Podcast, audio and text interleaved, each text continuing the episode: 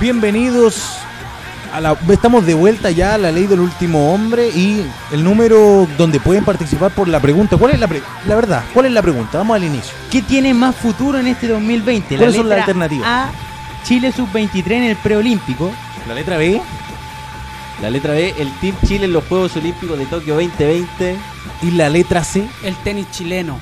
Voten, por favor. Usted nos puede mandar por, por esta votación la alternativa A, B o C al más 569 31 35 64 55. ¿Por qué red social? ¿Cómo nos, ¿Cómo nos llamamos en la red social, Nico? En Instagram, arroba la ley del último hombre. ¿Y cuál es la fecha? ¿De qué hora? a ¿Qué hora? Nos puede ver todos los lunes de 16 a 17.30 a través de celularradio.c. Seguimos al aire y seguimos debatiendo sobre eh, la noche alba y el preolímpico que se va a disputar en Colombia. Un Bueno. partido pobre. Un espectáculo, pobre. Sí, que el más beneficiado, yo creo que fue la selección sub-23. Y Miguel Pinto. Eh, Claro. eh, entre los dos más beneficiados, entre los dos, las dos cosas mejores de la noche, se podría decir, fueron estas dos cosas. Bueno, Aunque- Miguel Pinto yo creo que merece unas disculpas de alguien de esta mesa que dos personajes, uno dijo que era un regalo de Navidad, que era lo que estaba botado ahí en la tienda. no, hombre, fue un regalo de Navidad. O sea, si. Pero lo dijiste de manera peyorativa. No, no, no, no. Sí. Yo sigo con No, mi- fue de manera peyorativa. Mira, no, porque fue un regalo de Navidad. Si Miguel Pero Pinto. dijiste, fue el gran regalo, o sea, así como el regalo Si Miguel Pinto- fue, no, un regalo de Navidad. Fue un regalo. Si Miguel la- Pinto, si Miguel Pinto tenía contrato con O'Higgins, Colo Colo no se lo, no se lo iba a levantar a O'Higgins pasándole plata. Fue un regalo de Navidad, algo que vio, dijo, oh, está libre, lo necesito, no sé. Para hacer banca, para apurar a Brian Cortés. Siempre dije que. Yo siempre, yo siempre dije que fue para apurar a Brian Cortés.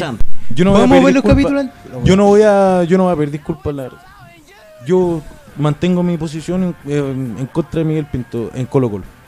Puede ser un puede haber tapado mucho, puede que sea una puede, ser- puede que sea la gran figura, pero está tapando y tapó a Omar Carabalí que lo mandaron a préstamo, no le dieron Que la también confianza. jugó muy bien. Y también jugó muy bien, tuvo buenas intervenciones. O sea, y, el peor Julio- arquero y fue de aquí a que Julio Fierro sea titular o siquiera participe en Copa Chile, ya es un. Pero Colo Colo tiene tres porteros. Tiene a Darío Melo, Brian Cortés, eh, Julio Fierro y, eh, el, y Omar Carabalí. Tenía. No, tenía, tenía. no, Omar no, pero esos son, esos son arqueros Sí, de obvio. Colo Colo. Siguen Son arqueros de Colo Colo-Colo. Sí, sí, y, eh, ojalá que, Tiene que se- cuatro grandes porteros y trae a Miguel Pinto. Que No. se pulan bien, que, pero que se pulan bien a lo mejor. Uno siempre cuando tiene al lado alguien experimenta. Le pasó a Brian Cortés. Las mejores campañas de Brian Cortés fue en Iquique. Y en Iquique estaba Rodrigo Naranjo, un experimentado portero que, que lleva mucho tiempo en Iquique. Y a lo mejor eh, Naranjo le, le daba otro plus a Brian Cortés. Le decía como, no, mira, tenéis que hacer esto, tenéis que estar tranquilo. Y Miguel Pinto tiene esa experiencia. Puede, pu- a, a gusto personal, a uno le ¿Qué puede gustar. experiencia le puede traspasar el eterno, el eterno suplente de John Herrera y el eterno suplente de Claudio Bravo? No, pero sí Etern- jugó. eterna banca de Claudio Bravo y eterna banca de John Herrera. Nada. Tiene más historial que Naranjo. Pero Pe- sí, Miguel claramente. Pinto, Miguel Pinto no le tembló la mano ir a jugar a la casa de quien fue en algún momento su archirrival, con la garra blanca atrás de él y pifiándolo por momento, y aún así no arrugó, se la jugó y en ciertas tapadas demostró que es profesional y, y que va a rendir como cualquier equipo. Claro, ¿Lo eran, hizo bien? eran pifia aplausos. Lo De primera entró con pifias totalmente. Pero esos aplausos, ¿Lo- lo sí, si no hubiese tapado nada, esos aplausos no existen. No. Lo, lo hizo bien, pero, Sí, lo hizo pero no sé si era el, el arquero que yo debe- que debería querer Colo Colo. Pero sí, No sé si todo Colo Colo, todos los hinchas de Colo-Colo. Colo Colo, el proyecto de No me Colo refiero Colo, porque haya jugado en Universidad de Chile, yo me refiero porque es un arquero que ya tiene su edad, que Sí, ya que, pero debe- el que tiene proyecto- grandes proyectos el atrás, proyecto de entonces- Colo Colo es Brian Cortés. Desde que lo contrataron se dijo, "Este- Brian Cortés va a jugar en el Colo porque él es el suplente, es el futuro de Claudio Bravo.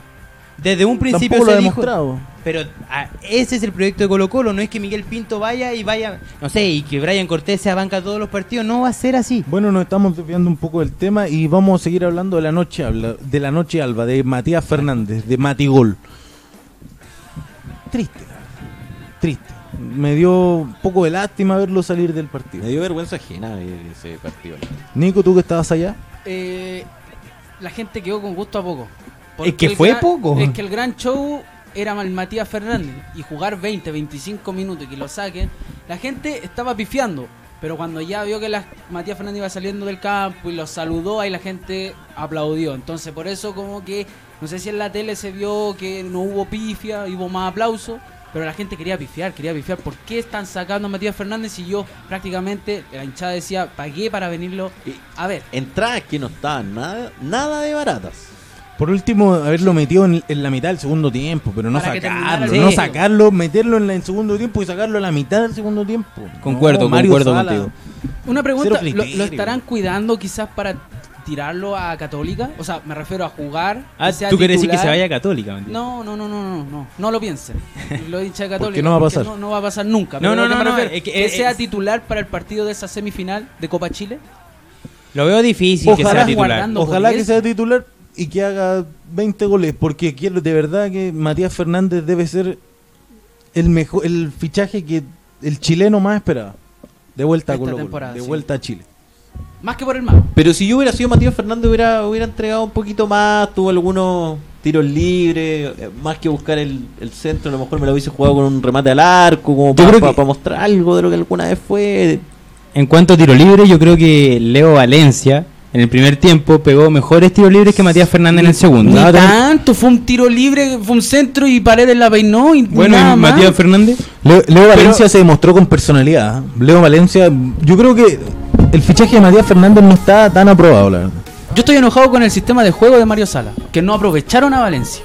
Yo el primer tiempo vi a Colo Colo atrás. Atrás. No, claro, Mario Salas es un técnico que Malas salidas de Colo Colo. También, muy malas salidas mala. porque la, la selección sub-23 los presionaba muy arriba. Una alta presión que por momentos me recordó a la selección de Jorge Sampaoli.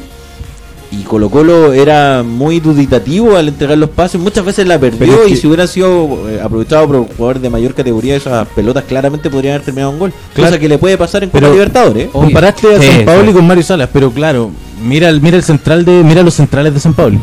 No, mira los no, centrales no, de Colo Colo. No, no, no, no, no. Estoy, estoy hablando de la presión de la un selección central. sub-23 que ejercía sobre Colo Colo me recordaba a la selección de Ah. San Pablo. Bueno, pero también no, tampoco se puede optar, Colo- tampoco Colo Colo puede optar a tener una buena salida, una pulcra salida, si tiene centrales como Insaurral y lo renuevan.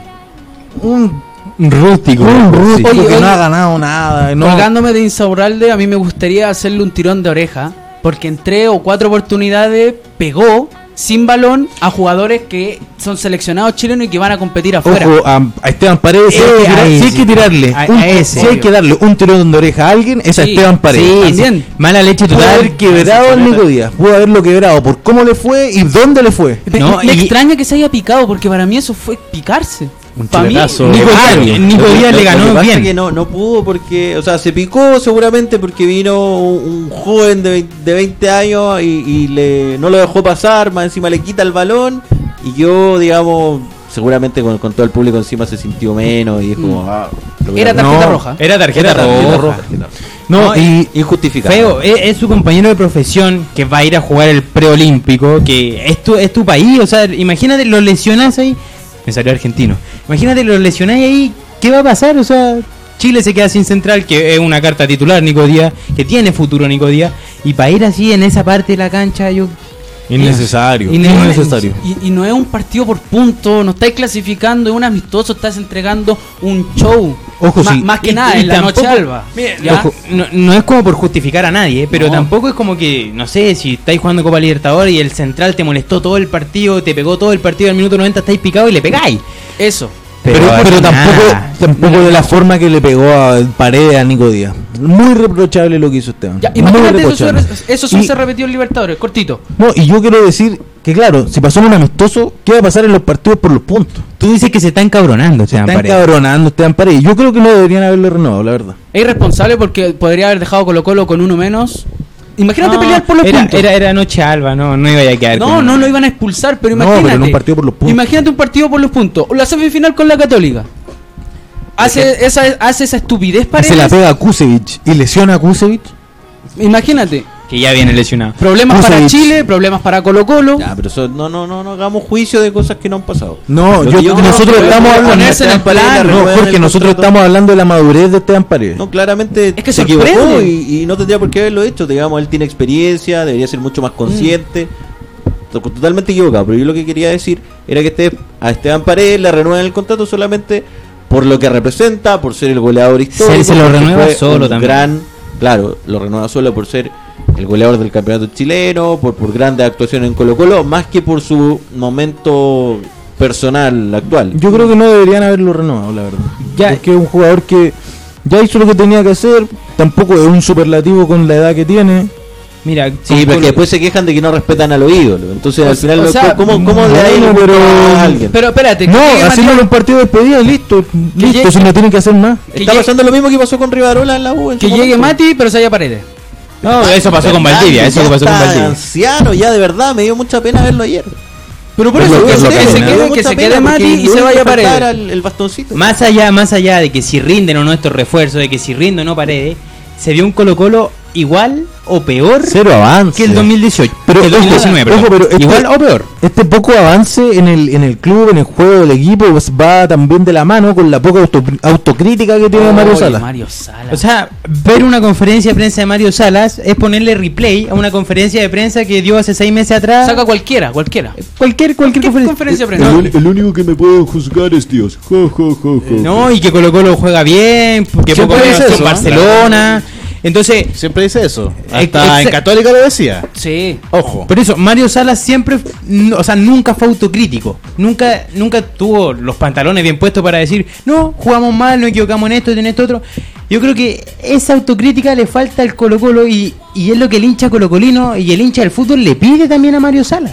Porque que te diga todos los partidos, no, jugamos bien, no, estamos buscando, eh, son soluciones. eh, es aburrido ver una conferencia de prensa. Yo no sé si se acuerdan, pero hubo un partido precisamente contra Real Potosí, cuando Católica queda eliminado de la Copa Sudamericana. Cuando Católica terminó jugando con nueve, delanteros. Nueve nueves. Nueve nueves. Sí. Y en la conferencia de prensa le preguntan a Mario Sala, oiga, ¿usted había entrenado ¿Nueve estrategia, nueve con nueve nueve?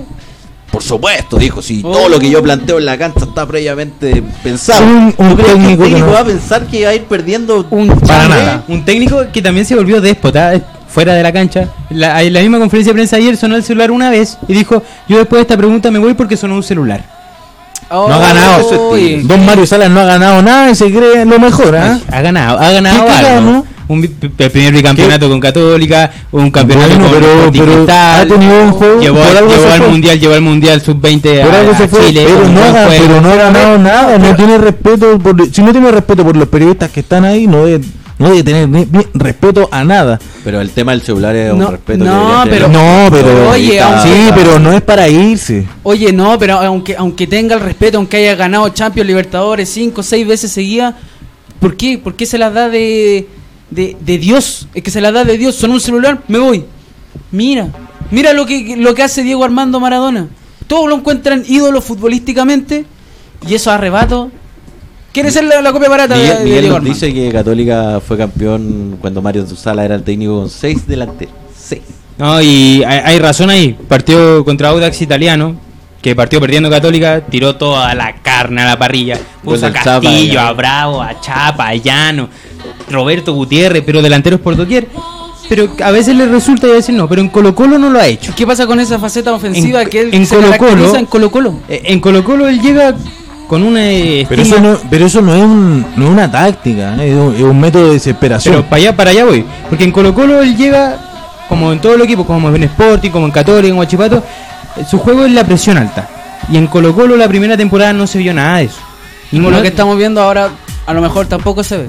Hay que, hay que, yo- en este partido no se vio nada, absolutamente nada, ninguna táctica. Me podrán decir que fueron los 11 cambios entre un tiempo y el otro, pero no se vio nada. Y en un principio tampoco llegó con esa... Eso es algo importante, ¿no? ¿No les pareció un poco aburrido? O sea, para mí nunca me han gustado mucho los partidos amistosos porque Partido siento que se altera todo después en el segundo tiempo, pero cambiar un equipo completo ¿lo hace menos atractivo para usted? Eh, Qué- qué yo creo que para la selección chilena no, la selección chilena no, debe- no debió hacer lo- el cambio completo. Claro, ellos equipo. estaban jugando algo. Ellos no sea, estaban se van a jugando. jugar algo. Ojo, Claro, que, que ellos el estaban segundo jugando equipo, funcionamiento. que el, segundo tiempo, el segundo equipo de la sub-23 fue... Eran muy parejos los dos equipos. Exacto, fue... Cualquiera puede ser titular en este equipo, yo creo. Eso me gustó mucho. Eh, claro, es un equipo, es que también pasa por, por la regularidad, la regularidad que tienen sus, sus delanteros, sus mediocampistas, sus defensas, incluso su arquero. en su equipo, en sus clubes. Y eso es algo para aplaudir de, de los mismos jugadores que han sabido ganarse con, con, con ansia, con ambición de, de títulos, de campeonar, de, de jugar eh, una posición en sus clubes. Notable, notable la verdad. En clubes chilenos, porque hay muy poco en el extranjero. Ángelo Arao, eh, creo que el único que juega en el extranjero, ¿cierto? Sí, Eh, pero el único, el único en que el vino. extranjero, porque Que está. una cosa es pertenecer a un equipo extranjero y la otra es No, jugar. pero, pero el, el técnico que llegó ahora a Corinthians pidió la llegada, la vuelta, la verdad, de, de Ángelo Arauz. Y el único que pudo venir, porque Víctor Dávila, jugador de Necaxa, no va a poder venir a- al, al preolímpico porque no le dieron permiso en su equipo. No, no, y por eso. No, no, pero suele pasar. Le, Llegamos le de pasó a Venezuela, le pasó a... a los permisos de los clubes. Sí, pero eso ya es más entendible porque el equipo el equipo es foráneo, no, no es de acá. Ah. Entonces ya se, se puede... mm, Reprochable pero entendible. Ya. Oye, ya finalizando, finalicemos este, este primer round, este primer round que fue un poco más largo de lo esperado, y nos vamos con eh, Quiero hacerte mal, de la princesa Alba. Volvemos al tercer bloque, pero el segundo round de la ley del último hombre. Volvemos con la ATP Cup. Vamos a hablar un poco de tenis, vamos a hablar de la actualidad, lo que está pasando en este minuto, la lamentable, la paupérrima, la triste, la horrible participación de Chile en esta, en esta copa que se juega por los puntos en Australia. Pero no, no han perdido puntos los chilenos. O sea, porque nunca, nunca han tenido puntos de PK. Por lo tanto, no han perdido puntos. Tenían la opción de ganar puntos. Pero como no han ganado nada, ni un partido. No se ganó solo. ni se perdió. Pero se perdió. Se horrible. perdió- se perdió la TPK. Horrible, horrible. Yo Mala participación. Nunca, voy- nunca más hablemos de esta, de esta, de Nunca esta- más de hablemos esta de copa, tenis. porque la verdad horrible, horrible, tanto mentalmente como físicamente los jugadores. ¿Qué pasó? Esa es la pregunta, el talento que, que- tienen. ¿Talento? ¿Qué O sea, talento tienen? Garín había Tienen cambiado su, entrenador. No, Jarry cambió No, su pero- entrenador y Garín eh, hace pero- dos semanas tiene un nuevo ayudante. Pero en, en meses no, no va, en Eh, dos en meses, semana, en semana. mes, Semana no. no va a cambiar nada. Exacto. Hay que enfocarse en el proceso a largo plazo. Vimos alguna mejora En muy Jarry más que en sutiles, Garín. muy sutiles. Por lo menos de Nico Yarri, al menos en Desde la Copa Davis, en los ¿no? claro. en Sí, Copa sí, Davis, mejoró no sustancialmente, creo yo. Mucho mejor. Al Pero menos es el único jugador que partido que veo se le va por lo menos la mitad de las pelotas anchas y No la otra mitad larga. no puede ser jugador profesional y tirar 40 pelotas largas. 40 pelotas largas. No puede. Yo encontré que los jugadores no, no aseguraban. Los tenistas, en vez de. querían ganar los puntos, tirando, exigiendo al, al rival, pero en vez de hacer eso, si sabéis que te están saliendo las cosas mal, mental time fuera de foco, asegura los puntos por lo menos y, ha- y hace que el rival falle. Para poder ganar, aunque sea algunos puntos y algunos sets. Eso es lo que le pasa Es un lo que poco a Nico Yarri. yo, ¿cierto? Eh, es un jugador que arriesga mucho, muy ofensivo, siempre va a buscar el punto, pero también hay momentos que todos los Donde hay que tenistas lo jugar. hacen, que hay que refugiarse, Obvio. hay que aguantar, aguantar y, y esperar un poco el, el error del rival, Pero sobre todo cuando hay 1-0 en, en el- Eso, eso en es el tenis, es un deporte del error del contrario. Es- en esa espera se desespera. Y trata de matar La los puntos antes. ansiedad le pasa Y, una mala y trata de, de ganar como sea, tirando ahí- miles de pelota afuera. Y ahí es donde cae en el error. Y, y errores no forzados que son increíbles. La pelota que pierde ayer contra Harris, su, su homólogo, contra el sudafricano Harris, el match point de Harris, pero es una pelota donde él está en la malla, va hacia la malla, y es una larga, pero es un error no forzado que, con respeto Nicolás, creo que hasta yo la tiro adentro. Pero, pero yo y creo es que... difícil, es difícil eso. ah. Yo creo que Yarri tiene más posibilidades. Lamentable, No, no, no, pero- lamentable La, la participación de los chilenos, pero ¿sacamos cuenta alegre de esta participación? Yo soy una persona positiva y creo que siempre hay que ver el vaso medio lleno. Estuvimos ahí, ¿Qué, participamos. No, que no, iba a decir eso, fíjate. Hicimos presencia. No iba a decir eso. ¿Qué iba a pero decir? creo que Karim con Monfils, Monfils, pero jugó su mejor tenis en, en, en dos, tres años. Hizo puntazo increíble. Nada que hacer. Garín, yo creo que sí hizo algunos puntos, sí emparejó las cosas, perdió 6-4, 6-4. Yo creo que puede aprender a, a no cometer los mismos errores. Y ya en el segundo partido de Garín contra Kevin Anderson, una mala fortuna, un mal Ma- movimiento, mala creo yo. fortuna, Mal vamos a movimiento. seguir con la Mal movimiento. Pero si a pero si pedí un para un kinesiólogo al Game 2, Game 3, que está 15 minutos el kinesiólogo, es porque te duele algo. Entonces salte. Es que si se sale tú, tú mismo nunca es una opción. si sale no, tú, pero, si sale pero tú si mismo lo hay que dar estarías vergüenza, criticando pero si por hay que dar salirse. Pero si hay que dar vergüenza. Pero si el- Pero es que no es dar vergüenza, quiso terminar. Pero yo el- 6-0. Pero quiso terminar, pues si hubiese salido, lo hubie- hubiese, ¿qué hubiésemos dicho? La, la mayoría. Exacto. Pero ¿Cómo por último, Gon, Sí, pero por sí, último sí. que salga, que, que lo intente por lo menos. Y eso es lo que hizo. Si al tipo le dolía, si hizo un mal movimiento en el brazo. Viejo, en Oye, el segundo set, Yo siempre premio el esfuerzo. Aunque haya estado lesionado y terminó, hay que aplaudirlo porque Concuerdo. terminó, aunque sea con un brazo y medio. Sí, no, pero es destacable lo de Garín, por lo menos quiso Yo, terminar. yo no desca- yo no destaco nada de Garín. Nada. qué fuerte que estás. Sí, ya. Yo no destaco nada de Garín porque ¿qué, porque qué fue lo mejor que hizo. ¿Qué fue lo mejor que hizo en esta copa? Yo creo que lo mejor fue consolidar su revés a dos manos. Tiene un Muy buena bu- devolución, un- muy buena Pero eso lo sabemos hace un año ya. Pero eso se Bueno, trabaja, pues eso se puede perder en cualquier momento. Efectivamente. como Eso se puede perder en cualquier momento. Si te per- pierdes tu revés a dos manos, pierdes la gran devolución que tiene Garín, que sí se puede pulir, que sí se puede mejorar. Pero también tiran pelotas largas, no son no son jugadores de talla mundial. Yo vi el partido de Alex de Miñor con Chapovalov, impresionante, impresionante, una intensidad de juego. Unos esos son revés destacables. Y Esos no- son revés de el Alex de Miñor tiene revés a dos manos. Destacable. Destacable, destacable. Pero- Pero, el partido de Garín Chapovalov lo ganó Garín. Te lo recuerdo. Y Garín de Minaún no tiene ningún enfrentamiento previo. Les pongo un ejemplo. Ayer jugó Alexander Zverev contra Paz. ¿Vieron ese partido? Partidazo. Sí, venía, de, venía ¿Cómo, cómo de Garín. estaba, ¿Cómo estaba Zverev? Eh, eh, eh, Zverev, sacado. número 7 del mundo y el 1 de Alemania. Estaba Sacado. podridísimo, estaba eh, desconcertado, no, no, podía, no podía jugar como él quería, no, no le resultaba nada. Tsitsipas jugando increíble, un jugador muy alto que tiene una gran movilidad dentro de la cancha y que, y que te lo responde todo, básicamente un monstruo. Pero ahí, bajo ese argumento, está la crítica a los chilenos. O Manico y Yarri en este caso. Porque Benoit Per. Ah, Benoit Per. eso, Benoit Per. Es que yo no estudio francés, perdón. Benoit Per estaba sacado el primer set. Sacado. Tiró la raqueta al suelo dos o tres veces, picado. No le salía nada. Pero ahí- Y Yarri lo revive en el segundo set. Pero Lo revivió de una Y ahí manera. Jarry se siente se siente minimizado ante, ante el enojo de Benoit Per. Ahí Jarry no, no logra sentirse mejor o superior que el rival. Jarry ahí Jarry se siente lo mejor de él. Ahí Jarry se siente claro porque ganó el primer set, el primer y el único set lo ganó Jarry. Sí, así, así es, así son los datos, datos, no opiniones.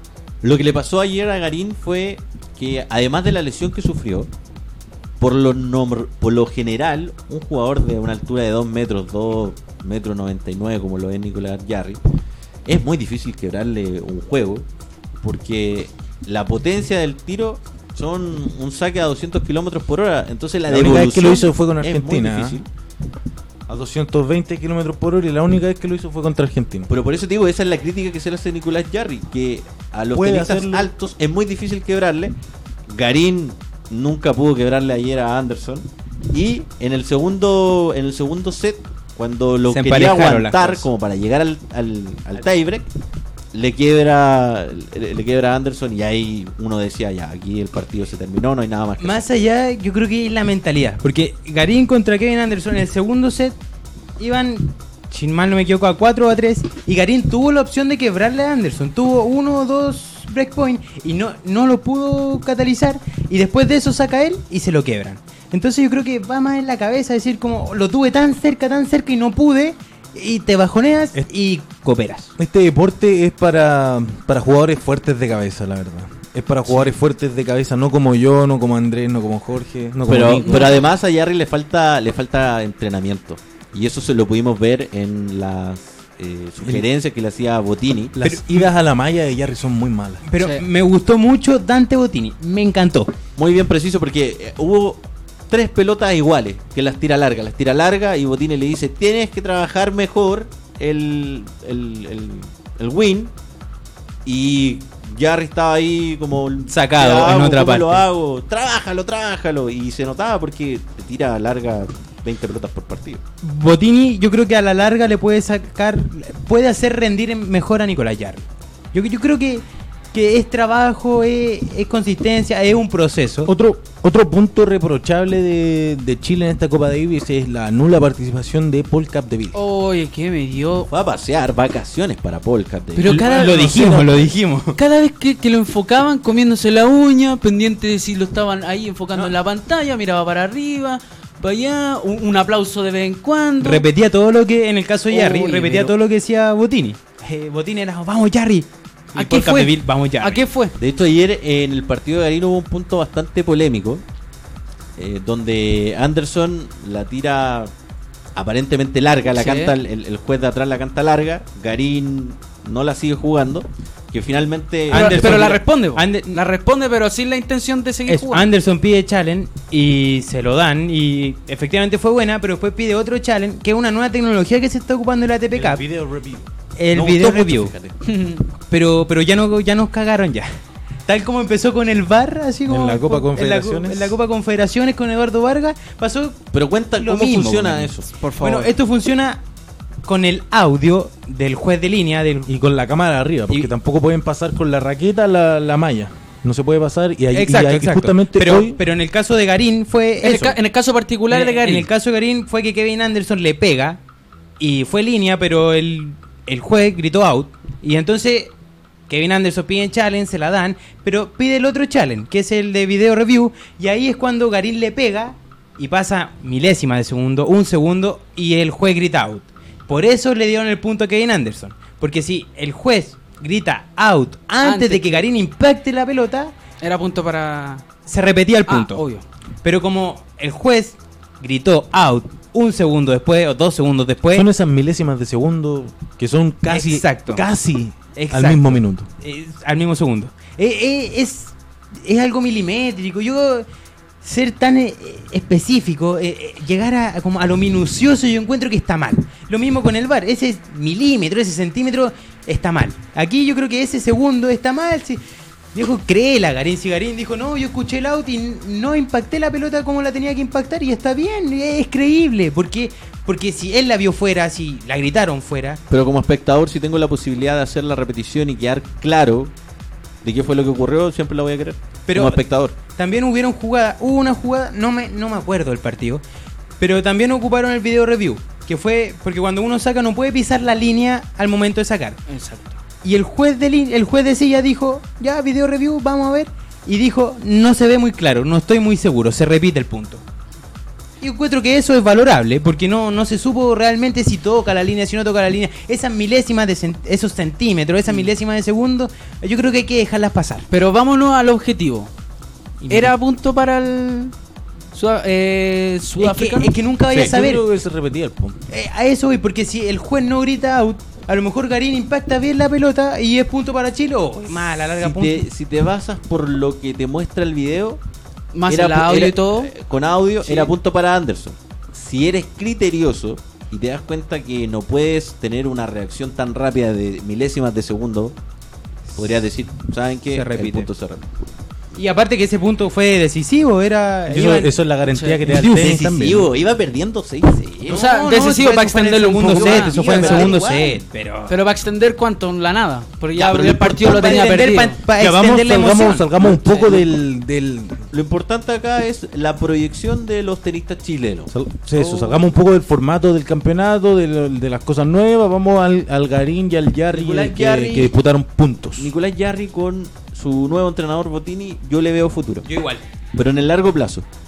Tendrá que pasar un De aquí a año. mitad de año. Tendrá que pasar dos años. Pero yo creo que van a haber buenos resultados. Ojalá meterse en un top 10, pero, No, pero por lo menos calma, que, esté, que esté dentro de los 20 Pero, de no, aquí a pero años tenemos más. que tener la idea de que Son se meta, más. que se meta en un top más. 10. O sea, su mejor ranking fue 34. Lo puede lograr. No, no está lejos. En el- si Lo puede lograr. Está a mejor ranking. 77 en este minuto Ah, del obvio. mundo. Y Garín está a 33 del mundo. Que yo creo que Garín, si no. Si no desciende, Es que Garín... no sé mira, cómo, no sé qué va a mira, pasar. dónde ¿ah? se va a ir a jugar? Garín? Mira, mira.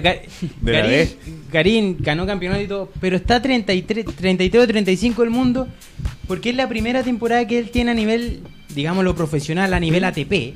Entonces, en todos los torneos que él jugaba, sí, jugaba a Winston Salem, por ejemplo. Llegaba a segunda ronda y esa segunda ronda eran puntos para él, porque nunca antes había jugado ese torneo.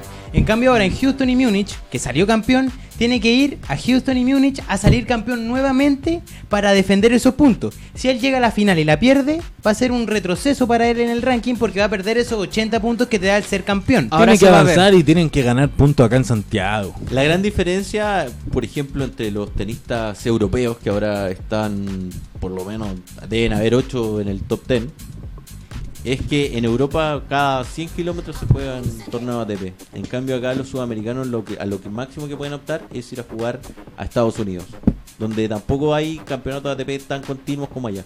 O sea, no hay partidos competitivos para poder subir un nivel. Exactamente, entonces en Europa como se juegan tan cercanos los campeonatos ATP, claro, tienen mucho, mucho, mucha más experiencia, tienen mucho más partidos y eso al final es lo que te va definiendo como jugador. Eso también se ha reflejado en los jugadores sudamericanos, que Argentina tiene hartos jugadores, luego viene Chile y en Uruguay está Pablo Cueva y, y ahí te queda, en Bolivia hubo Elien y ahí te queda, no hay un brasileño que sea potente, un otro boliviano, un ecuatoriano. Entonces, como tú dices, yo creo que los europeos están sobre los sudamericanos en este Claramente, y, Sí. todo, y en toda la historia del tenis. Y la- el máximo exponente fue el Chino Río. Ah, bueno. El único número uno Claro, el, sudamericano. el- el máximo expone- exponente fue el Chino Río y estuvo un par de semanas nomás Seis semanas. Para ser exactos. Bueno, un- ¿saben en el top. En el top Hablando del chino Río me gustaría, si me dan el espacio, decir algo. Creo que nosotros como país tenemos muy pocos ídolos y es una pena que no sepamos cuidarlos o valorarlos Por lo hecho en cancha. por lo hecho en cancha, por los triunfos que lograron, por los felices que nos hicieron con, con sus presentaciones deportivas. Y me da pena porque, por ejemplo, Marcelo Río, número uno del mundo, pesado, lo que ustedes quieran. Pero no eh, logró ser el único tenista chileno en la historia. Pero en cancha era un ganar monstruo. Nos dio un, título Slam. mundial. Nos dio un título Fue mundial. el uno con- del mundo y resulta que se tiene que ir a vivir a Estados Unidos. Tenemos a Arturo Vidal, un crack, En su dos momento. Copa América. Dos Copa América, un jugador, Barcelona, un jugador, uno de los mejores distinto, volantes mixtos del mundo. Y se le critica. Llega a Chile, va a ver a su equipo, el Rodelindo Román de tercera división, y se le criticó mucho por llegar en helicóptero. Creo que esas cosas deberíamos dejarlas de lado.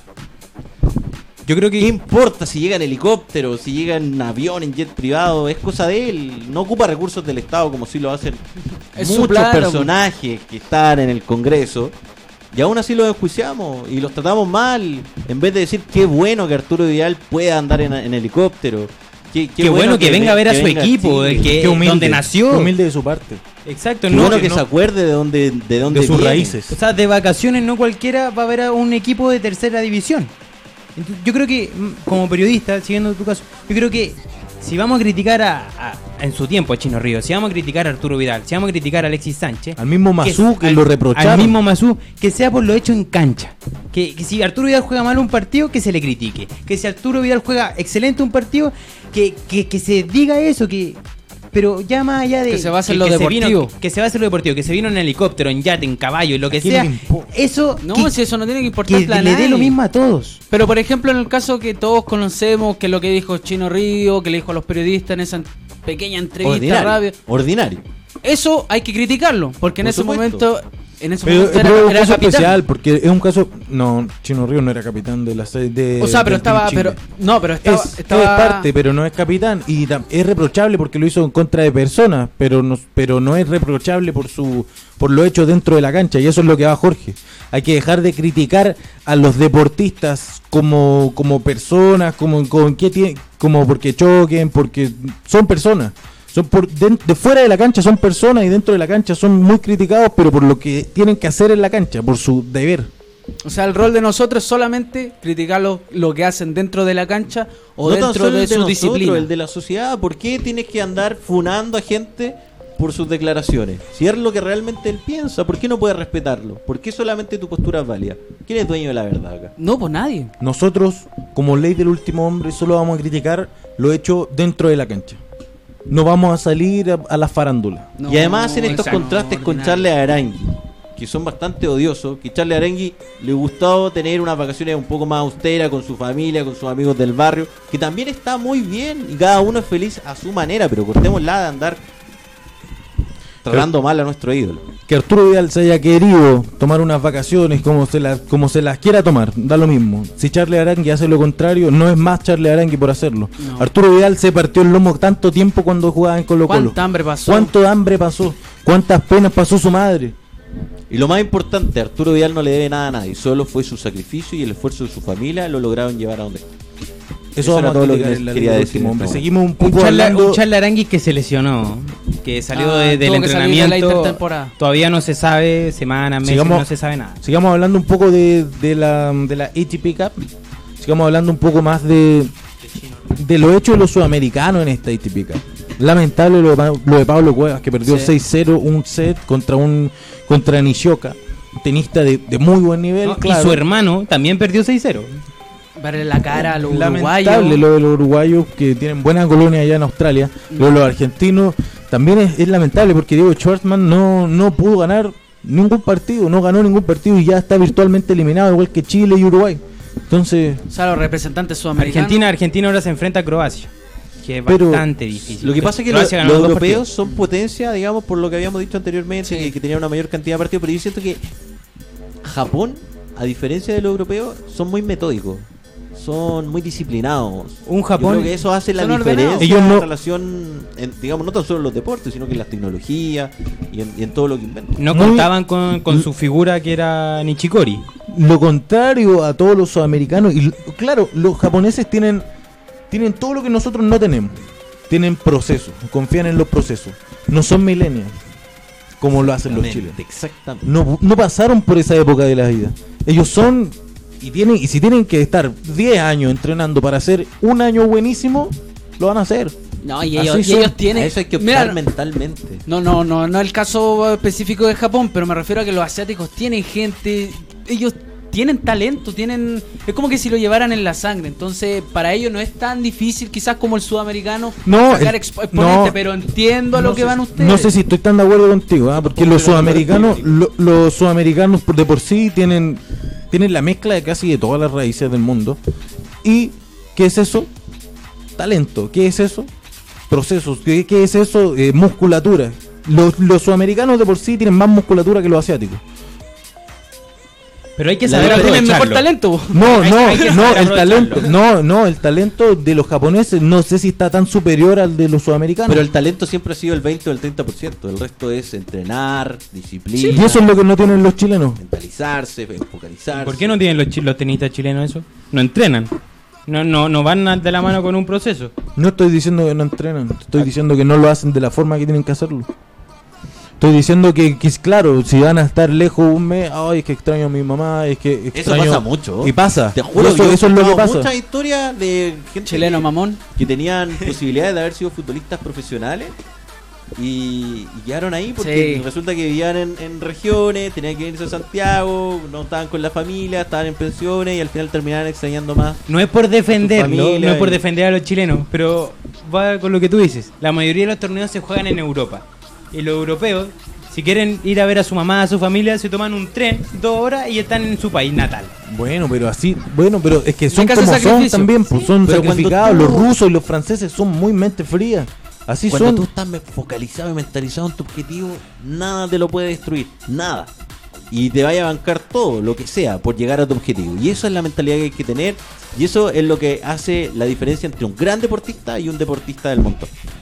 No, además tengan en cuenta que, por ejemplo, los gringos se van a los 17 años a la casa, o sea, Es que pasa, igual se independizan. pasa en América del Norte que se independizan muy temprano porque tra- comienzan a trabajar desde pequeños. Es la regla, es la regla. A las 18 los sacan a patadas. Lo tienen que y- hacer. Y la universidad, pues tienen que irse a estudiar. Pero eso eso es una regla también que, que, que es reprochada en Estados Unidos y Canadá porque, claro, trabajan desde pequeño, tienen plata desde pequeño y no, y no, y no, le, y no les da para de estudiar también.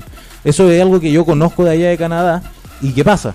Así es y es una regla, es una ley que se está que quiere salir, que no que, que no es muy bien recibida allá en Canadá, pero así pasa. Trabajan desde pequeños, tienen plata y deciden no estudiar. Volviendo al tenis chileno, yo creo que este año sí pueden haber cosas buenas. ¿Tú crees en, en- en quién confías más? Garín, Jarry, Tomás Barrios, Tabilo. Ojalá que Marcelo Tomás Barrio esté entre los 300 de aquí a los Juegos Olímpicos. Para, Pero pues, mira, pero para estar en su cupo. ya tiene 20 años ya. Yo quiero ver a Jarry en Roland Garros. Garín va a estar. va- tener una buena participación. Mejor que la que tuvo. ahora en el Australia Open lo va a jugar Garín. Que eh, está en eh, la quali. y pero Garín va como sembrado. Por lo tanto, hasta la tercera ronda no se va a enfrentar a un top 32. Como él, él es el último sembrado hasta el momento. Así que yo creo que pueden hacer algo. No, no en ese torneo, pero sí en Chile. ¿Qué esperas tú del tenis, del tenis chileno? Yo le tengo, bueno, los grandes exponentes, Garín, Jarry, yo le, pero yo le tengo también mis fichas puestas en, en Jarry. Que por favor sea más, te- más concentrado, que asegure puntos, que sepa aprovechar el potencial que tiene al sacar, que sea más, más estructurado, más ordenado. Por favor, se lo pido para, para el bien del tenis chileno. A Garín también le exijo, pero tengo mis fichas puestas en, en Jarry.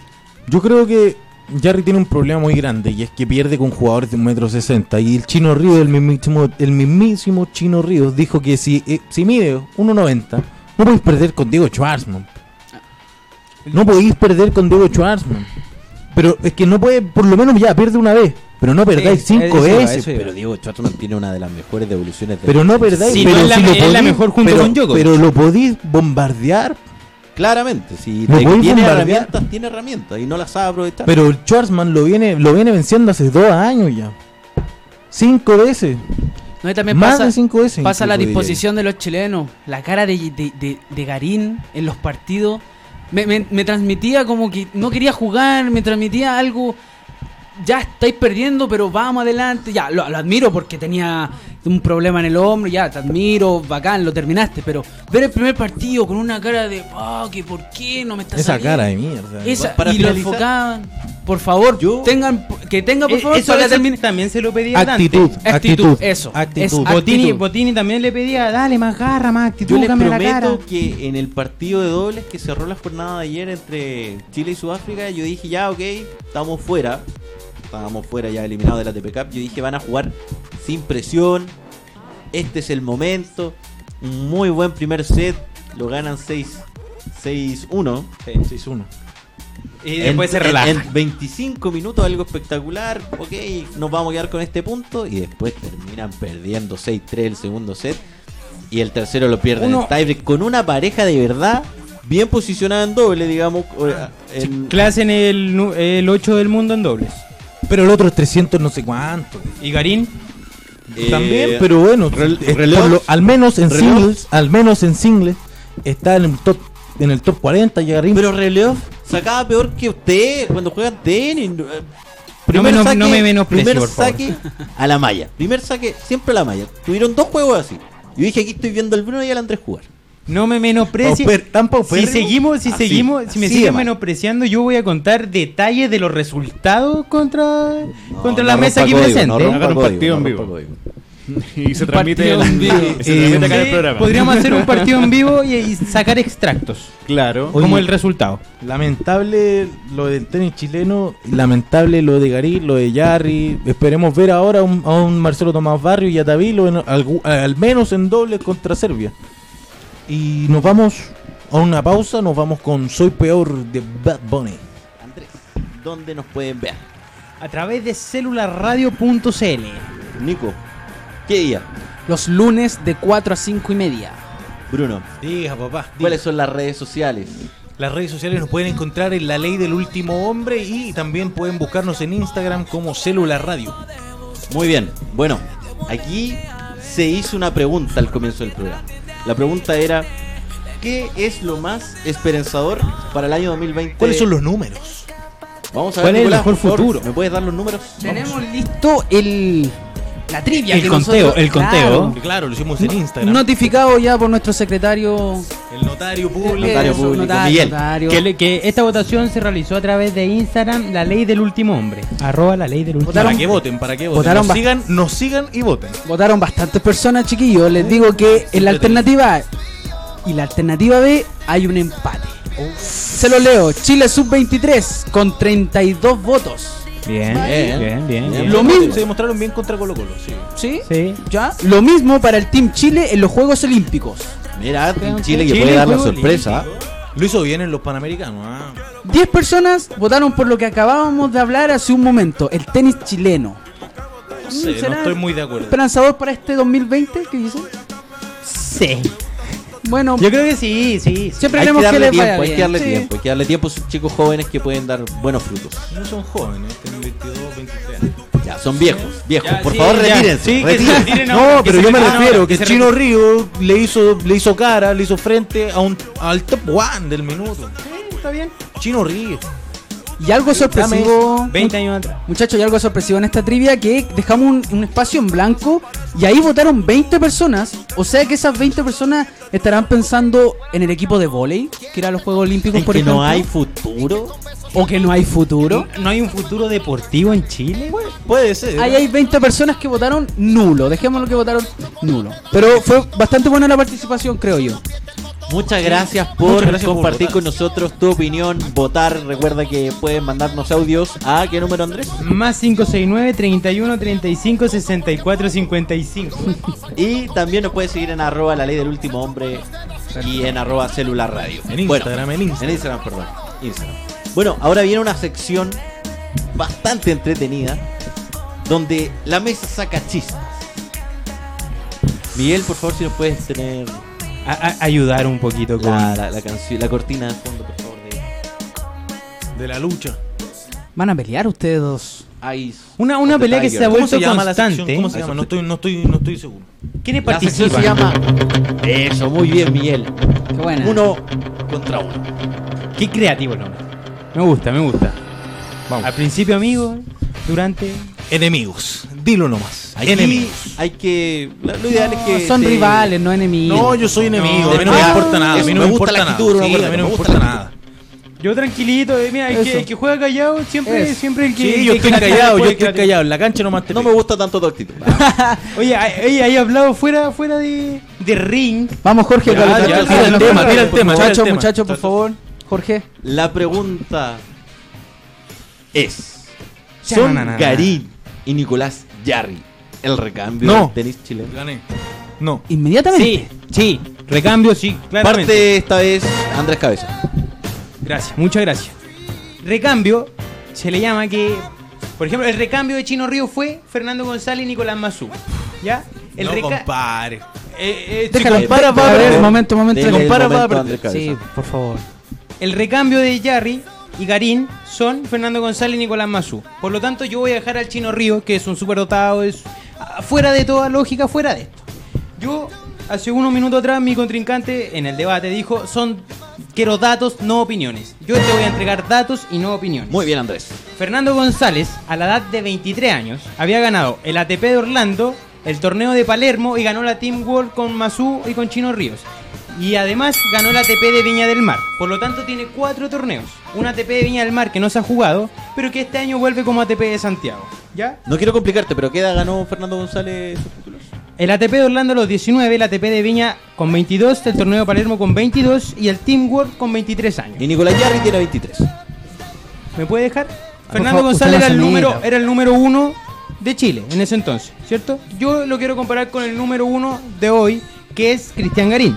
Cristian Garín, que tiene el Roland Garros Jr., que lo ganó con 17 años, se lo ganó Alexander Zverev, y tiene dos títulos, el de Houston y el de Múnich, con 23 años. Y tiene la ventaja, o, o no sé si la ventaja, pero que se va a jugar un torneo en Chile. Un torneo parecido al que ganó Fernando González cuando tenía 22 años. Por lo tanto, si nos vamos a la comparación entre el número uno de ese entonces y el número uno de este entonces, Fernando González tiene tres títulos y Garín tiene dos. Con la diferencia de que Garín puede jugar ahora No este. sé si tiene el dato Tiempo. también, pero ¿cuál es. ¿en ¿Qué número está Fernando? ¿Cómo qué número? ¿Qué, qué ¿Qué posición? posición está en el Fernando González con 23 años. Te lo voy a dar con 23 años, que es la edad que tiene Garín. Terminó 35 del mundo. Y Cristian Garín terminó En su pri- 33 años con 23 años. Ya. O sea, 33 del mundo con 23 años. Tú diste, diste datos claramente, sí, pero este es su primer año en el, en el profesionalismo. En el, ¿Cómo va a devolver este, este Tiene- pucha Tiene, Lo escuchamos. Bruno Cordero? tú dijiste, tiene 23 años, igual que Fernando González. Claro, su primer año, su primer año. Yo, te- yo me estoy guiando por Su primer año con 23 años es su primer año. Fernando González, tú lo dijiste, ganó Con un 19 título con años. 19 años. Yo te estoy dando, yo te estoy. Esa es la diferencia, desde Viejo. pequeño marcando la Viejo, diferencia. Durante cuatro años Fernando González entonces no ganó nada. Y Garín en un año profesional te ganó dos títulos. Pero, pero con 23 años. Bueno, 23 pero años ya está viejo. año- Chino año- Ríos, Chino Ríos le hizo frente. Chino. Ríos le hizo frente Yo dije que no iba a hablar al de primer, Chino. al número uno del mundo de ese entonces, que era un fenómeno y es de los mejores de la historia. Le hizo frente y al final, ¿cuál fue, cuál fue el resultado de haberle quedado, Permiso, permiso. haberle dado frente al Permiso. mejor, al número uno Mira, de ese entonces quedó primero? la pregunta Tuvo seis es- semanas primero, pero fue el es- primero. A ver, momento, Son Garín y Yari el recambio del tenis chileno. Recambio es lo que So- sigue de claramente, una buena. claramente es el recambio, pero son Fernando- buenos. Pero no, son el recambio de Fernando González Claramente. y Nicolás Mazú. Marcelo Ríos. Capdeville. Mira, mira. Ah, Suma Capdeville Mira, también. Yo Mazú considero que González- Marcelo Ríos no debería entrar en este debate porque no hay otro Marcelo Ríos Exacto. ni, ni un y futuro Marcelo que, Ríos que el recambio de Marcelo Ríos fue Mazú y González. Por lo tanto, este recambio es Garín y Yarri de Mazú y González. Eso. Yo creo, yo creo que ya- ellos ya no entran o ya entran en la, en la- entran en la zona de recambio, claro, pero buenos recambios vamos a tener de nuevo a Karim y a Yarry peleando en el top 10. Oh, Tú dices que no, Bruno. Yo creo que es complicado. Ojalá que lo hagan. Yo y si pasa, lo aplaudo. Y yo voy a ser el primero que va a estar en Plaza Italia celebrando si alguno de los dos llega a estar top 5. Pero creo que es muy complicado porque son limitados. Porque los encuentros muy limitados tanto mentalmente, cosa que no tiene Fernando González y que no tenía Mazú. Que se les notó claramente cuando ganaron la medalla de oro. eh, Eso es Y una en opinión. partidos de Copa Davis. Eso No, es- no, es no es una, no es una opinión. No es una opinión, Decir- son decir- hechos, son decir hechos. que no tiene mente, que, que, Pero, que- que no- pero que no piensa bien, es lo has visto, tuya. lo has visto. Hemos, vi- hemos sufrido partidos juntos, Andrés. Hemos sufrido partidos. Hemos sufrido Es partidos que se puede juntos. comparar, por ejemplo, en el sentido que Nicolás Mazú, cuando jugaba Copa Davis, jugaba partidos de 4 horas, 5 horas, y eso es aguantar, aguantar, aguantar, y si lograba sobreponer a su rival y tener, estar 4 horas metido en un partido intentando ganarlo como de lugar, eso significa que él es grande mentalmente y, y sabe manejarse. Grande Yo creo que a eso se refiere. Grande mentalmente también lo, lo- entramos ahí porque Fernando González perdió en singles y después fue a jugar fue a jugar el doble y tenía cuatro horas de partido en el cuerpo y después vino y le pegó el último saque lo pegó él y lo ganó él Eso entonces fue- sí, sí. eso es cabeza eso es ser grande eso es ser eso es ser creerse el cuento eso es ser Na- potente Nadie, nadie te está diciendo que Fernando González y Nicolás Mazú no se creían el cuento, no eran potentes, no eran buenos, pero el apogeo, o sea, donde principalmente ganaron títulos, donde fue su mejor tenis de Nicolás Mazú y de Fernando González, Fernando González fue desde el año 2005-2011.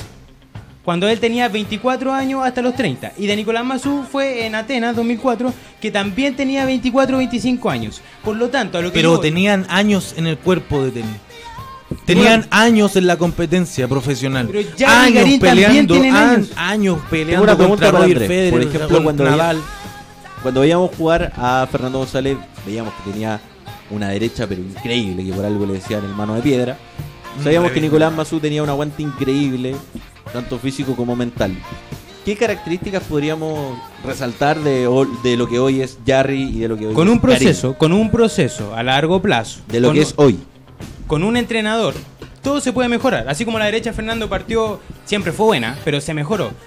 Garín tiene el revés a dos manos y tiene una gran evolución. En algún momento, por los expertos del tenis, fue incluso hasta comparada, en, cuando salió campeón en Houston y Múnich, fue incluso comparada con la de Novak Djokovic y Peque Schwarzman, que son uno de los dos mejores devolvedores de, de la orbe tenística. Y de Jarry, lo principal que yo rescato, que tiene que mejorar mucho. Que en este año sí se ha visto bajo, es su saque, es la altura y su saque. Y así puede ganar. Pero a lo que yo voy, que son el recambio, porque recién tienen 23 años ambos. Nicolás Jarry hace poco cumplió 24. Pero son jóvenes. Si uno les da un proceso, si uno... Jóvenes con 24 años. Oye, con 24 años ¿Cuántos ganaron años tiene Copa. Zverev? ¿Cuán- 23. Mira, sí, 23 años, pero Zverev está hace mucho tiempo peleando en el top 5. Sí. Ya, pu. Eh, eh, Fernando González, esa es, Fernando. González con esa 23, es la diferencia Fernando González entre los de, entre los top diciendo 5. Esa es la diferencia entre los top 5 que tienen 23 años, la, la Next Generation. Pero y entonces comparemos la- el recambio de. Alemania. Para la otra. Recambio de Alemania, no de Chile. muchacho, muchacho. Recambio, recambio de, de Serbia, no de Chile. Tengo una pregunta para, para los dos, para que me responda cada uno el turno que le corresponde. ¿Qué se necesita para tener un buen recambio en el tenis chileno? ¿qué cualidades tiene que tener el tenista? Según ustedes que están debatiendo. Una buena ¿Parto cuenta de ahorro. Tiene que tener una buena cabeza. Tiene que tener, tiene que ser fuerte mentalmente, porque el tenis es el deporte de la mente. El, el deporte que tiene que, lo- eh, tiene que tiene que hacer errar al otro Y es algo que no tiene ninguno de los dos. Claro, si lo comparamos con Jarry y Garín. Es algo que no tiene y lo han demostrado en creces. Porque Jarry ganó el primer set del partido contra Francia, contra Benoper, y lo perdió. Impresionantemente lo perdió. Y así como ha perdido campeonatos, así como ha perdido partidos Ya, así- importantes. Así, así como también ha perdido campeonato y, al- y a los dos o tres campeonatos siguientes sí pudo salir campeón. Llevas, perdón, pero lleva desde junio, julio sin ganar un, un partido. ¿Me vas a decir que tiene mente? ¿Me vas a decir que es fuerte mentalmente? yo te quiero decir que lo que toca decir la mente es algo mejorable. Y eso, yo me apoyo en eso de que es un recambio bueno para Chile. Que si se mejora bien, con, que, espérame, con trabajo psicológico, tanto para Yari como para Garín, como para Barrios, como para Tavilo, con trabajo psicológico, con buenos entrenadores, con un proceso, una palabra que, que la hemos ocupado bastante en el programa, con un proceso a largo plazo, sí va a ser el recambio de Chile. El proceso, de- el proceso de Nico Yarri de Garín partía a los 16 años. Tú dices que El ellos ya proceso- están tarde. Mira, Ya mira, están tarde. Pero es que si Nicolás Mazú, Nicolás. Mazú y Fernando González también partieron con 17 años y Mazú a la edad Mira. de 23 años tenía los mismos títulos Dijiste- que Nicolás Jarry. Dijiste con- y hablaste de Alemania. Justamente Garín le no ganó. sé quién metió a Zverev. Justamente, justamente dijiste que habláramos de Alemania. Te voy a hablar de Alemania. Alexander Zverev perdió la final de, ¿de qué torneo, perdón? Ah, mira, ni siquiera sabía hablar de ¿De qué torneo? Perdió la final de. De un Grand Slam. Sí. Perdió la final de un Grand Slam contra Garín en, eh, cuando tenían 18 años. El Roland Garros Jr. Roland Garros Jr. Lo perdió con Garín. ¿Cuál es el avance de Garín y cuál es el avance de Zverev? Zverev claramente lleva tiempo siendo, claro, del top, top 20 para adelante. Y Garín hace atrás- un año. Hace cinco Y minutos Garín- atrás dijimos que Zverev no tenía mente. No, un- claramente no, pero mira la Pero diferencia. tiene un, un buen trabajo. Pero mira la diferencia, esa es la diferencia. Que claro, Zverev no tiene, no tiene cabeza, no tiene cabeza y la pierde durante un partido notablemente y se, y se nota, es muy notorio. Pero viene todo, todo un trabajo detrás. A eso es lo que voy yo. Pero Garín, va a ser un Garín buen es re- 33 del mundo, debutó hace un año. Y tiene los mismos títulos que Fernando González a la misma edad. Y No, Fernando no González tiene, no tiene los tiene mismos un título más Fernando González Tiene que se cuatro, jugó dijiste que tenía cuatro. Pero el Team World Cup. Perdón, lo ganan, lo ganaron entre, en un equipo ya. tiene- Cap- Tengo una pregunta. ¿Para ustedes es importante la edad? Es totalmente importante. Porque, por ejemplo, Garín, en un escenario pero ideal, podría meterse top 10 o llegar a ser uno, siendo muy generoso, con 29 años. Puede ser. Eso borra todo Mira, esto mira. que- de lo que estamos hablando. Es que Entonces- ojalá lo entonces borre. es el recambio de Chile. Es que ojalá lo borre. Es di- muy difícil. Recordemos que Federer lleva no sé cuánto. Pero Federer ¿Qué? es, es ¿No lo puedes comparar? Son personas, son personas, vienen de son proceso. superdotados. son Federer, Nadal, bueno, Garín no lo es. Garín no lo es. Jarry no lo es. Tomás Barrios tampoco lo es. Tabilo tampoco. Porque Tomás Barrios y Tabilo tampoco tienen 17 años, 18 años. Tienen 20, 21. Mira, ¿Para ti, Andrés, es preponderante la que tenga el jugador y sus logros actualmente? yo creo que tenemos tan pocos tenistas chilenos que Chicarín me decís que va a ser top 10 mañana y top 10 en 10 años más. Dame lo que sea top 10 también con 30 años. Me gusta esa visión, me gusta esa visión. Pero Sí, yo creo- oh, pero es obvio. ¿Quién no lo va a querer? Pero, pero que yo no te entiendo porque hace poco dijiste que tú prefieres tener un proceso durante 10 años y tener uno bueno. Lo dijiste Calidad con el caso por de cantidad. Japón. Sí, está anotado Yo prefiero. 5.08. Yo prefiero. Sí, claro, yo prefiero calidad. calidad que cantidad. Muy bien, Sí, Andrés. Claramente. Pero Karim tuvo este año buenísimo. El Pero es, 2019. mira, pero tú lo dijiste, es su primer año y claramente ha perdido, si- ha perdido partidos importantes y claro, no Mira. pierde puntos porque es primera vez Mira, que participa. mira, y si es ahí su está, primer año. ahí está. Y el es- próximo año va a tener que defender campeonatos importantes como el de como el de Múnich y el de Houston y Mira, los va a perder. Mira, pero con esa. con- si, en, si en tu primer año ganas dos títulos, tu futuro es Maravilloso. prometedor. Pero con 23 años, si hubiera sido con 18 hubiera sido ga- de verdad, ah, lo aplaudo. Pero en el recambio de Chile con 18 años, nadie salió campeón. Fernando González salió campeón con 19 en un torneo. Bueno, muchachos, hay que ir cerrando el debate. ¿Quién quiere pegar el último golpe primero? No, pero ahora que parta, que parta Bruno, por Bruno, favor. por favor. ¿Algo más que acotar golpe. para cerrar? Yo creo que si tienes que si vas a ser importante, vas a ser importante de pequeño. Fernando, no, perdón, Roger Federer, Roger Federer partió siendo un fenómeno. Roger Federer partió siendo un fenómeno. Chino Ríos partió siendo un fenómeno. Nadal partió siendo un fenómeno. Todos partieron siendo fenómenos. Partieron con 18 años. Con 18 años ya habían pegado sus primeros raquetazos a, a grandes jugadores, top 10. Top 1 incluso. Solo quiero decir eso.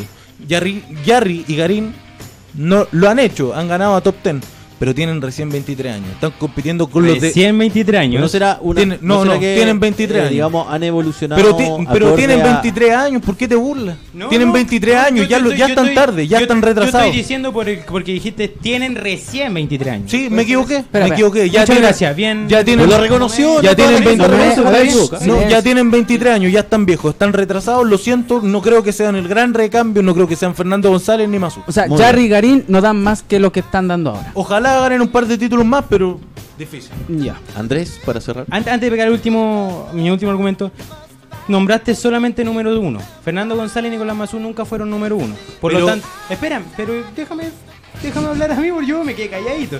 Fernando González y Nicolás Mazú no fueron número uno y Yarry con Garín son el recambio de esa generación. Y yo creo, me voy a basar en que el apogeo del tenista viene después de los 24 años, por lo menos del tenista chileno. 24, 25 años Del son- tenista chileno. Pues de nuevo nivelando para abajo. entonces debatamos por, por Alemania, por Rusia. Sí, es, mira, la pregunta está clara. Dice, ¿son Garín y Yarry el recambio del tenis chileno? Sí, son el recambio del tenis chileno. Ya salieron campeones. Tienen años por delante. ¿Le falta cabeza? Un Sí. año por delante. Le falta un año.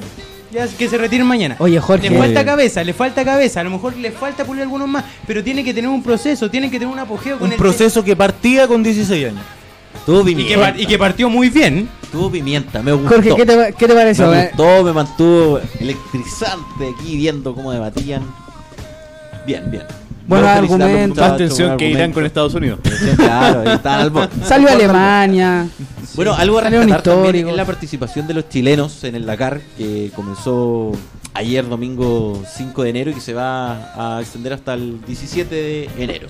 Así es. Eh, Ignacio Casale. eh, Volvió a los quads. volvió a los quads. Llevan.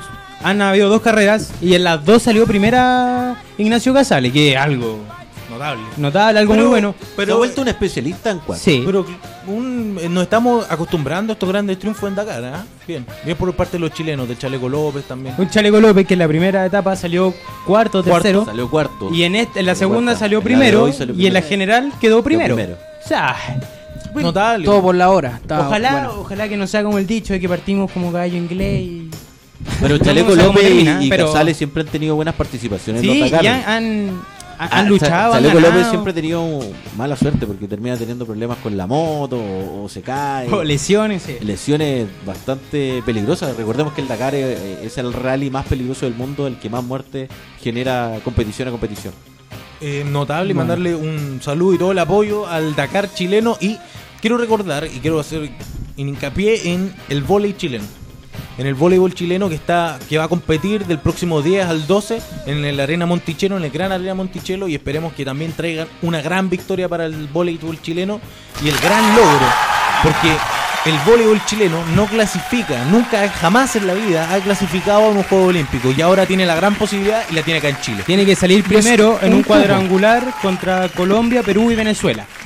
Que, ¿Por qué son estos cuatro equipos? Porque en el sudamericano que se jugó el año pasado, Chile salió tercero, cuarto, quinto y sexto, los, los países restantes que te nombré, y ahora ellos hacen un cuadrangular y ahí se define quién va a los Juegos Olímpicos de Tokio 2020. Pero hay potencial. Chile tiene potencial para Sí, ir. Matías Banda. Dusan. Por algo, por algo bien. salieron tercero también en el sudamericano. Sí. O sea, Sí, pueden, y, más que estamos hacer. de local, pueden llegar a, a Tokio 2020. Vamos, muchachos. Pero mira, el año 2019 tuvimos una buena participación en los eh, Panamericanos de Lima. Una cosecha histórica, 52 medallas, 32 de oro. O sea, perdón, 18 de oro. Sí, 32 de oro. 32 de oro. Ojalá, Sí, maravilloso. 18 de oro. Pero los otros deportes, o sea, bueno, si sacamos el fútbol, que lamentablemente es el que más recursos tiene, pero si nos vamos a los demás deportes, la verdad que andamos bastante bien, mucho Sí, mejor Sí, que han, pero- han, han, han vuelto a poner la plata donde tienen que ponerla. Por ejemplo, eh, contrataron un head coach para, para canotaje. Donde, donde se ganaron harta medalla el- olímpica. Para el handball. El balonmano que también tiene que hacer su, ¿cómo se dice? Su repechaje. su sudamericano, su Claro, clasificatorio. Digamos su repechaje ahora ah, en estas vacaciones Estamos de bien- verano. El ciclismo también. bien expectado bien. para, para llegar a Tokio 2020. si se pone la tener- plata donde tiene que ponerse y donde y no donde queremos que triunfemos, se van a lograr grandes cosas. Una medalla de oro no se gana desde Mazú. Sí, y, y tampoco va un o- otro logro importante que puede que puede conseguir el voleibol, la selección de voleibol, es que desde el- desde los Juegos Olímpicos del 2000 que Chile no lleva un deporte colectivo. colectivo a los Juegos Olímpicos. Y lo pueden lograr y lo pueden lograr de qué forma acá porque han sido de verdad la revelación, si no, Y esa vez fue el de, lo- de los Sí, panamericanos. hay que darle un aplauso a todos estos muchachos, muchachos. que Esperemos. han sacado la cara por Chile. Partieron, partieron bien el año. Recursos algunos. Lo han hecho bien. Y con platas que se pierden. Se pierden así, uy, se caen. Se va la plata. Se, va la cae, plata. se cae la plata, se cae la plata, se cae la plata. Y Se cae la acá. recordarles que todos los lunes nos pueden ver a través de celularradio.cl de 4 a 5 y media. ¿Cuáles son nuestras redes sociales, Bruno? Nos pueden ver y nos y pueden votar, pueden participar en la ley del último hombre en Instagram y Célula Radio también en Instagram. Estamos pendientes toda la semana de la red social, subimos información de todos los deportes, no solamente fútbol, para que estén atentos. Puedes comentarnos, puedes sugerirnos temas. En la semana a través del Instagram, la ley del último hombre. Así que lo esperamos, cualquier cosa que usted nos quiera comentar, decir. No te quiero complicar, Andrés, No, pero el ¿cuál, es, ¿cuál es el número? El número está acá en la pantalla, aquí donde el, GC. video está apuntando. para abajo, Aquí. para abajo. No, porque yo estoy apuntando de abajo. Sí, es Ahí, que aquí a él le queda más cerca. más Claro. cerca. Ahí está, ahí está. No sé si me ve el dedo, pero acá está el número. Me lo acaban de votar. Esta es una situación bastante complicada. Pero Está sudando. Sí, la, pero- gota, la gota de desesperación Eh, está pero- cayendo. Oye, lo Está ensayaste toda la semana. En la semana-. Lo ensayamos toda la semana. Claramente no hubo trabajo. Claramente ¿Qué pasó? trabajo. yo le quiero, yo le Igual quiero decir algo. Es que en la semana, el número que, que nosotros siempre damos también recibe más llamadas, más cosas. Entonces, en la semana, si usted nos quiere hablar, al Instagram, la ley del último hombre. Eso Hable- fue- salí bien. Hablen, participen, comenten, voten, porque hacemos votaciones. Creem- queremos saber lo que usted también opina y Ustedes son saber. muy importantes. Son la esta 12 manera- de Boca, la marea roja. Claro. De Rossi se fue de boca. Bueno, Para esto cerrar. fue La Ley del Último Hombre, programa número 4, el primero del año. Esperamos empezar con más ganas y nos vemos la próxima semana. Chao Bruno, chao Nico. Chao, Adiós, que estén bien. Chao, bien, Nico. Chao, que estén bien. Nos vemos. Chao. Muchas gracias por participar. De nada.